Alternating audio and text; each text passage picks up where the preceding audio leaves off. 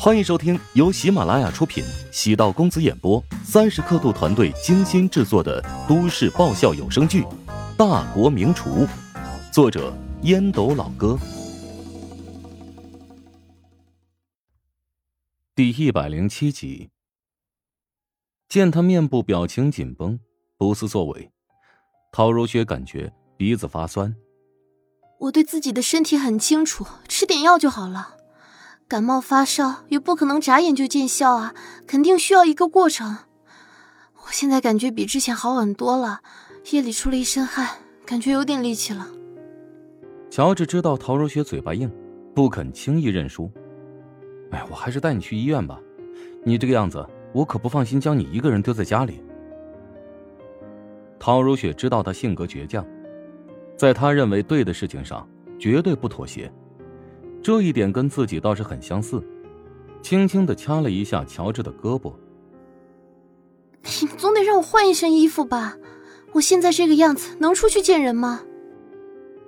乔治微微一怔，陶如雪穿着一身睡衣，虽然还是很厚实，但没人会在家里睡觉会穿内衣。挂空档的确不适合去医院。乔治尴尬的摸了摸鼻尖。将陶如雪重新放在床上，呃，我在楼下等你。乔治想催促陶如雪快一点，话到嘴边没有说，谁也没有办法控制女人起床更衣化妆。果不其然，乔治在楼下等待了足有半个小时。陶如雪不仅穿上时尚感极强的衣衫，而且脸上还涂抹了些东西，粉底呀，腮红啊。完美的遮掩了气色不足。可以走了，开我的车吧。陶如雪将车钥匙扔给乔治。乔治虽然有些害怕开车，现在只能硬着头皮上了。那个，等下我开车的时候哈，无论我做错了什么，请你不要说任何话。陶如雪微微一怔，笑着说：“ 怎么，怕我打击你？”倒不是怕你打击我，而是会，就是你怕你影响我开车的心情，小心我把油门当刹车，到时候你就哭去吧。你呀，放松一点，只要不弄出人命，都不算大事。陶如雪感觉到乔治的内强中干，鼓励道：“一个大老爷们儿开车竟然畏畏缩缩，让陶如雪感觉特别有趣。原来你也有弱点。”你不是平时特别厉害吗？陶如雪的心情反而变得轻松起来。想让女人高兴起来的理由，绝大多数时候都很微不足道。如果不是因为陶如雪的病情看上去很严重，乔治绝对不会碰陶如雪的红色宝马。他生疏的将轿车发动，以不超过六十码的速度穿街走巷，多次急刹或者踩油门过急。陶如雪遵守承诺，始终保持一言不发，终于抵达省人民医院。乔治下车之后，才发现自己浑身大汗，比陶如雪看上去还像个高烧的病人。陶如雪的精神状态看似不错，也不说话，一味的冲着他笑，弄得他颇不自在。笑容藏有幸福，让乔治释然。与陶如雪相处这么久。两人的关系在不断的进步，他总有一天应该会完全接纳自己。到医台分诊，付费窗口挂号，拿病历之后再等待排号。入秋，温度变化特别快，病人特别多。陶如雪是一个最怕等待的人，但她惊人的发现自己竟然一点都不觉得时光过得缓慢。乔治担心陶如雪会饿。主动要求去食堂给陶如雪买点早餐。陶如雪摇头拒绝：“我真的不饿，如果你饿的话，你自己去吃。”乔治只能作罢，暗存：这姑奶奶还真是难对付。陶如雪心中暗想：乔治将自己的嘴巴养得特别刁，尤其是早餐，基本上都是乔治准备，所以他对外面的早餐。早已没有了任何兴趣。陶如雪曾经在这家医院吃过一次早餐，那简直是难以下咽的。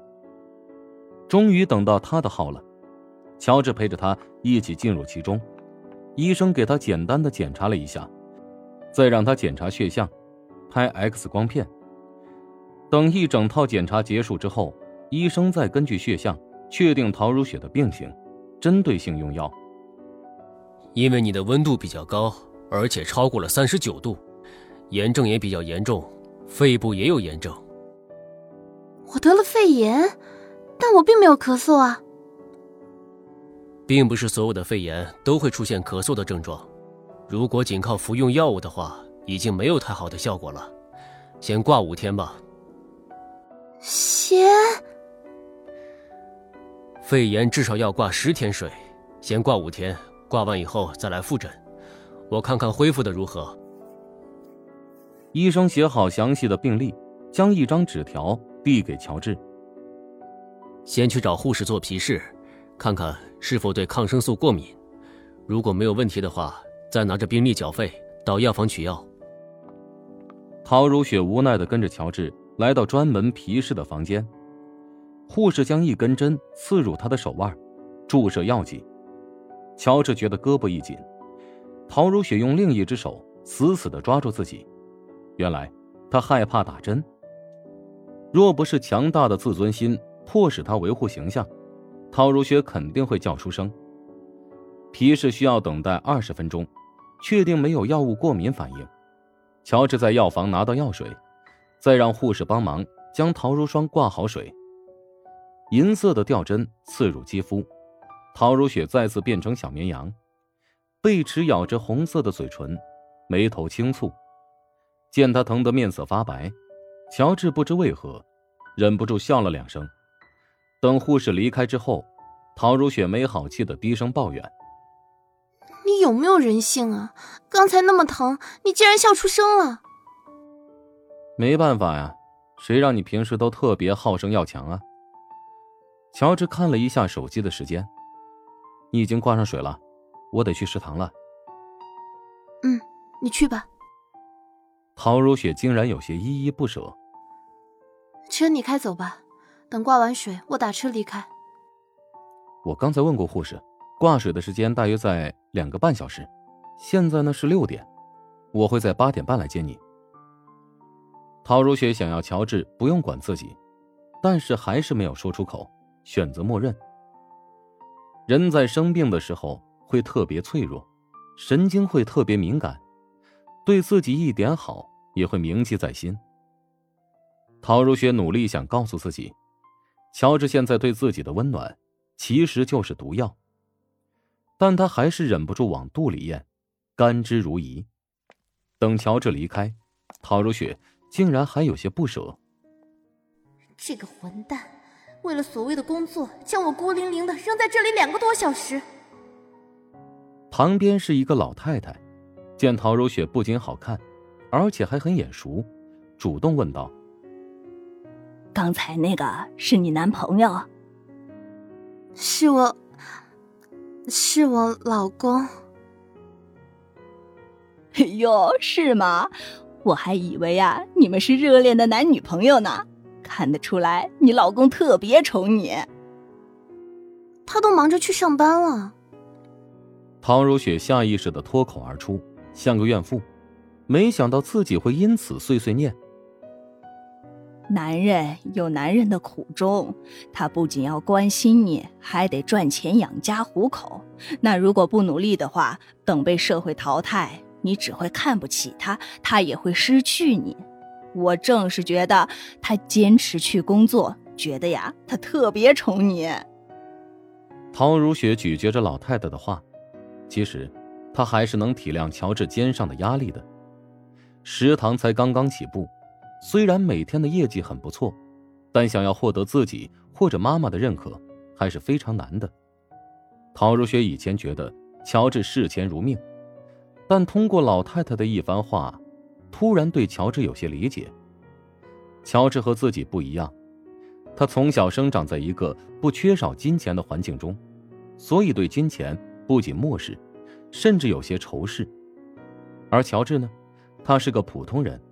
他的金钱观比自己要更加纯粹。乔治肯定觉得自己是因为他没有钱，所以才会各种针对他。其实，陶如雪从来没有这么认为，她只是觉得，男人不要将钱看得那么重，显得功利和市侩。老太太的话算是点醒自己，以前的想法是站着说话不腰疼。陶南方手里拿到一份资料，谭震站在不远处，紧张的望着他。报社那边是什么态度？估计纸包不住火吧。现在不仅一家报社接到大小姐姐结婚的消息，如果将消息强行压下来，预计得花费八百万元的公关费用。那就公开吧。